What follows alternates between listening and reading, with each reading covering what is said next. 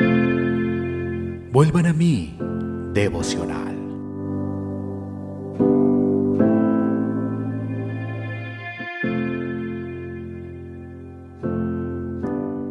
Hechos capítulo 2, versículo 4. Y fueron todos llenos del Espíritu Santo, y comenzaron a hablar en otras lenguas, según el Espíritu les daba que hablasen. De la pluma de Charles Spurgeon. Las ricas bendiciones del día de Pentecostés y las consecuencias finales de la sagrada plenitud del Espíritu Santo en el alma de los cristianos es imposible de exagerar. Además, resulta completamente imposible separar la vida, el placer, la luz, la pureza, el poder, la paz y muchas otras maravillosas bendiciones propias de la presencia del Espíritu benévolo. El Espíritu Santo como aceite sagrado, unge la cabeza de los creyentes, apartándonos para el sacerdocio de los santos y dándonos por gracia todo lo necesario para cumplir con nuestro llamado y nuestra posición.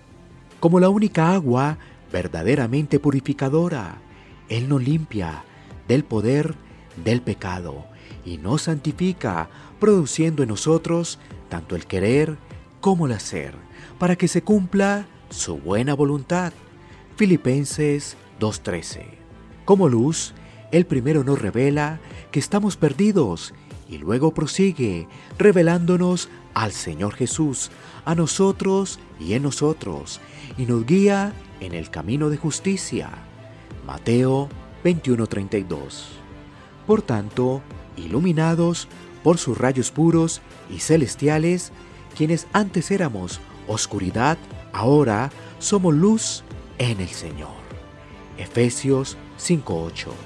Como fuego, Él no solo purifica y elimina la escoria de nosotros, sino que hace que se encienda nuestra naturaleza consagrada.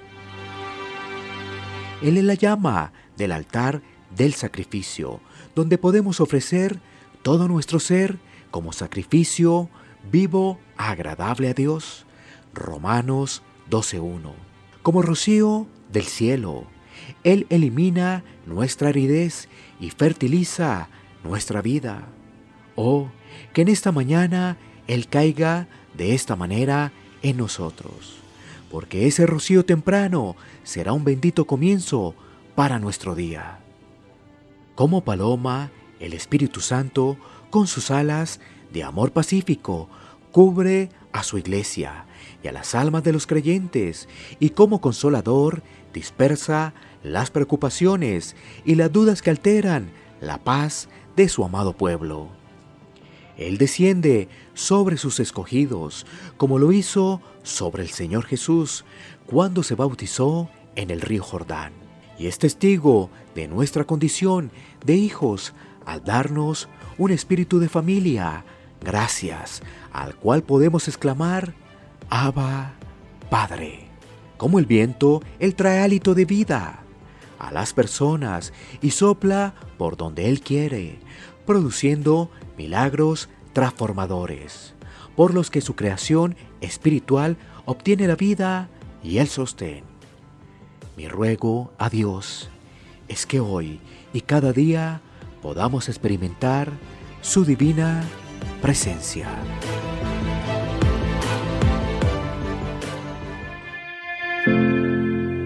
Vuelvan a mí, devocional.